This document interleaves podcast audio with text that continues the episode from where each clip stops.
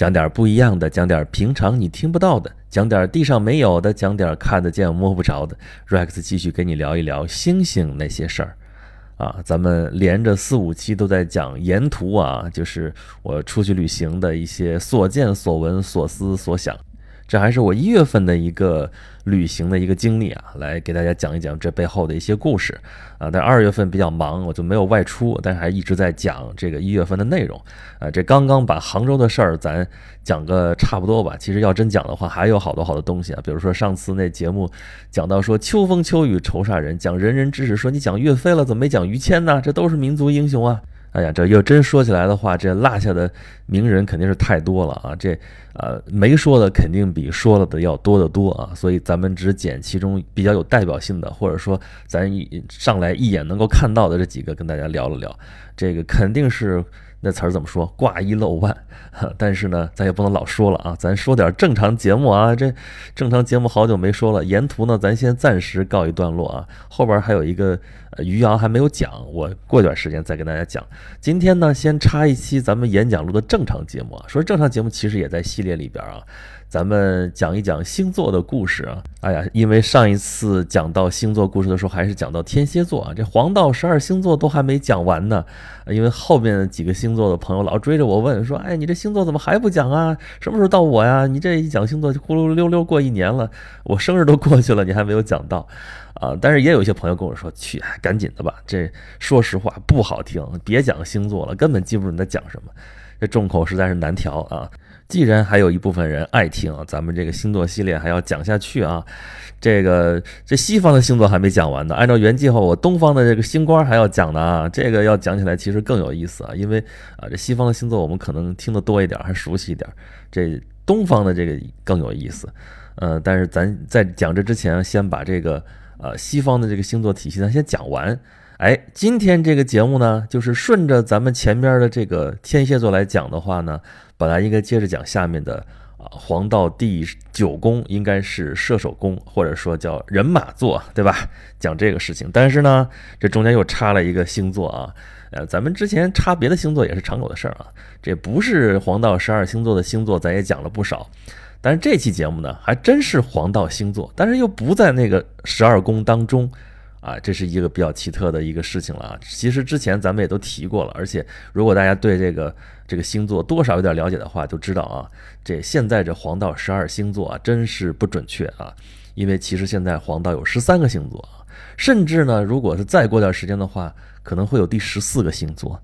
哎，这事儿可就有意思了，就是说我们现在这片天空，跟几千年前的天空已经不一样了，而且这个地方要重新提出来。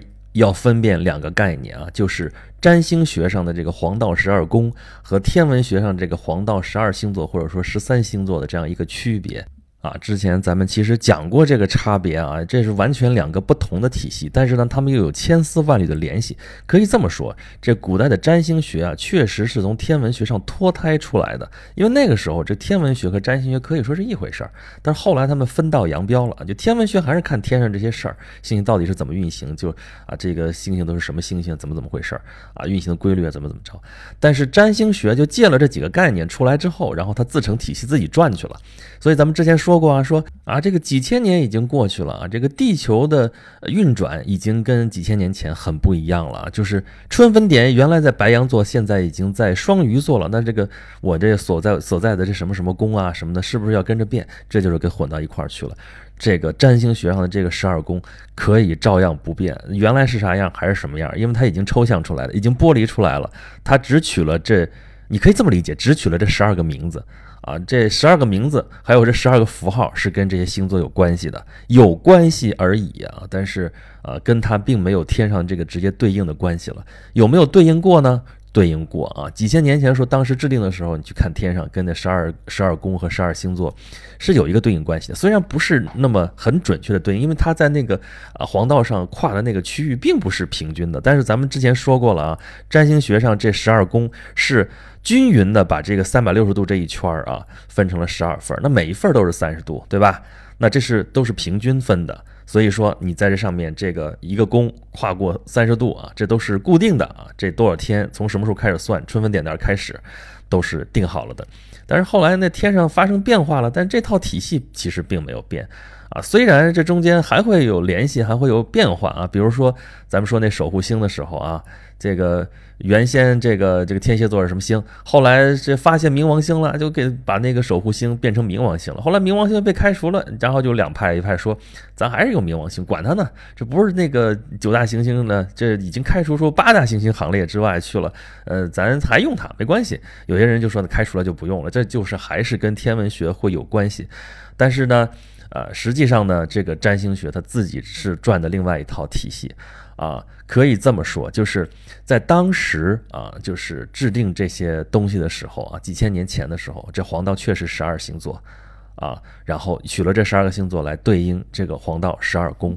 但是现在呢，因为岁差，因为这个这个黄赤交角的变化啊，这个黄道发生了在天球的投影啊，发生了这个位移，这一移动呢。原先十二个星座，现在是十三个星座了。接着往下移，有可能会把第十四个星座也切进来啊。就是你在那个天球上画一圈儿嘛，对吧？原先穿过十二个，现在穿过十三个，已经长期是十三个了。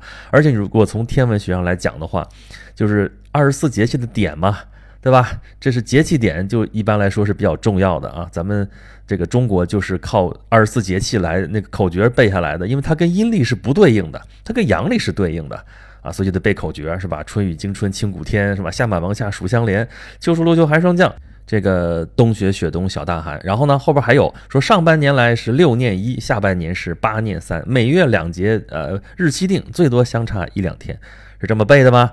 对吧？就是啊，让它跟阴历能够对应上，这里边老费劲了，因为你太阴历跟太阳历，这是两个截然不同的这个。概念啊，两套不同的体系，然后要把它糅合在一起。咱们这个农历实际上是一个阴阳历啊，你让它跟那个阴历的这个日子啊，就跟农历的这个日子跟那个节气能对应上，哎呦，挺费劲的啊。但是呢，我们把这事儿搞定了，你就这么来记。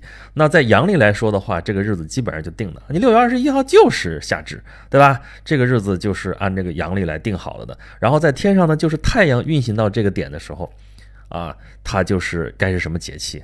啊，当然了，我们现在说是日心说嘛，说认为太阳是不动的，其实太阳也动啊，在宇宙当中没有不动的。咱们早就说过了，日心说、地心说只是现在来看的话，其实只是说你这个描述的数学模型是不是方便。其实最后归结到是因为这个，因为如果宇宙没有所谓中心的话，你以谁为中心都可以。原来你是地心说，原来你是日心说，都说谁是宇宙的中心。现在其实无所谓谁是宇宙的中心，我照样可以以地球为宇宙的中心。那绕的就是无非就是复杂一点，我们描述起来可能麻烦一点，好吧？我们就看地球和太阳相对位置的话，那就太阳运行到了那个点，然后呢，它就是什么节气啊？原先黄道十二宫分得很清楚啊，一共十二个宫的二十四节气，一个宫分俩。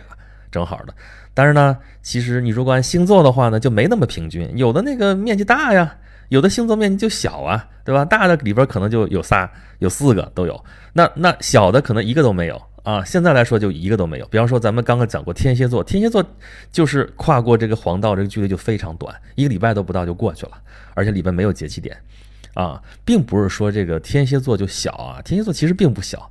但是因为它就是一个角进来了啊，所以说它在里边跨过的这个范围就小，而且它里边并没有节气点，所以节气点嘛啊，平均分了之后说啊，春分点是昼夜平分的点，秋分点是昼夜平分的点，中间冬至是一个极点，夏至是一个极点，然后中间再分，对吧？那有一个具体的那个那个度数的时候，就是一个什么什么节气点。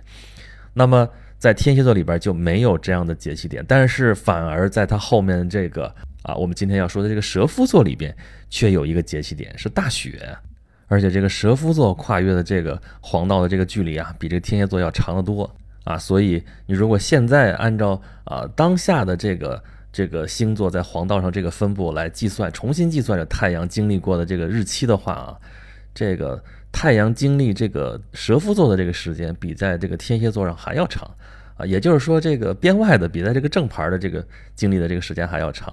哎，这事儿就很有意思了。所以有的天文学家啊，你就建议说，咱就改了吧。这个你每个人出生的这个日期对应星座的这事儿啊，就别按占星学上那套来了。就占星学也是与时俱进一下嘛，对吧？然后就改了吧，就按这个天文的这个时间来啊。这天文还会变，那以后再改，对吧？有这么一种说法啊，也也获得了一部分人的支持啊，而且也在此基础上产生了一些文化上的影响。这个咱们一会儿再说啊。但是呢，主流的占星学还是认为不要变啊，对吧？反正我已经跟你这个天文学已经分道扬镳了啊。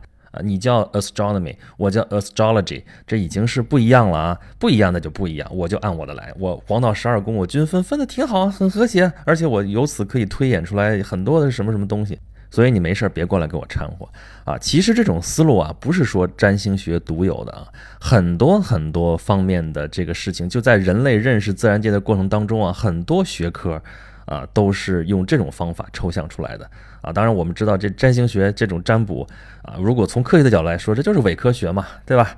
啊，当然你说里边有神秘主义的成分，你说有些东西不能证明也不能证伪，你接着去研究去，那个你爱研究研究去嘛。作为一种文化现象，我们去研究它，对吧？但其实人类的很多知识都是这么抽象出来的啊，比如说字母。这个字母现在世界上用的最多的是那种拉丁字母，拉丁字母是经过罗马人改造过的。那在此之前呢，一直往上数，经过什么希腊人到腓尼基文字，再往上可以数到两河流域的楔形文字啊，或者再往上到埃及那个啊，我们叫圣书体文字啊，原先叫过象形文字，但实际上它不是象形文字，它现在啊名词叫圣书体文字啊。那为什么不是象形文字呢？因为它不是说你画个什么东西，它就象形，它就是个什么东西，就是这地方出现了抽象。比方说你画一猫头鹰，它表示的已经不是猫头鹰了，它从它里边抽象出来一个读音啊，仅仅用的是它这一个属性。这个时候呢，你看着它还像猫头鹰，但它其实已经不是它了。这你说怎么能叫象形呢？对吧？象形的话，应该画的是它，说的还是它，意思也是它，这叫象形文字。啊，这一步抽象意义是非凡的，就是它从这个形象上解放出来之后，它能够表达东西可就多了去了啊。所以这个字母表只有那么几十个字母呀，因为各种语言的这个字母表这个是不一样的，对吧？但是数量呢是有限的，就那么几十个就能够表达所有的意思啊。就是因为这个字母出来，后来啊，到为什么罗马人那么给它改造呢？改造了之后啊，就变成了一个一个的标准件儿。对吧？字母啊，就这么拼，对吧？跟那个意义本身没有直接的联系啊。你看这个逻辑关系是不是跟占星学上刚才咱们前面说的是意思是一样了啊？在中国其实也是这样的。中国咱们知道金木水火土，对吧？五行，这五行能，哎呀，你别看只有五个东西啊，这五类东西啊，里边能装的东西可太多了。啊，其实也是从最早的这个最原始、最朴素的这种啊属性当中抽象出来这么五种属性。你说金啊，一切金属，金之属也，就金这样的都是属金啊。一切木性的都属木，你这说不清楚，只可意会不可言传。好，所有东西都往这里面装，它其实已经从那里边抽象出来的这么一个概念。他说木的时候，已经不是指那个大树了，已经不是那指那木头了，跟它还有千丝万缕的联系，但指的其实不是它。哎呀，这没办法，因为人只能借助于一些现成的东西来啊表示一些抽象的概念啊，对吧？所以说这时候什么时候是指的这个东西，什么时候指的不是这个东西，这是所谓的能指和所指的区别。啊，那这里边学问可就大了，咱具体不说啊，这再往下说深了我也说不清楚了。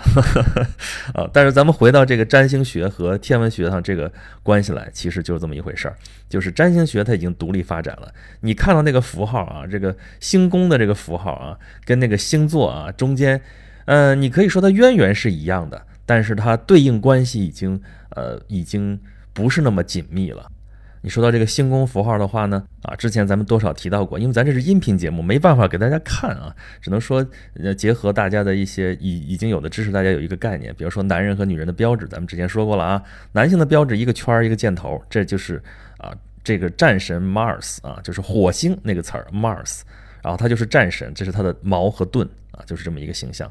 那那个维纳斯呢？Venus 这是金星了，金星就是维纳斯女神的镜子，一个圈儿底下一个十字，就是一个拿着个柄，拿着一把镜子啊。太阳、月亮这五大行星啊都有对应的符号，地球也有啊。这黄道十二宫也都有对应的符号，这个大家稍微了解点这个东西也都熟。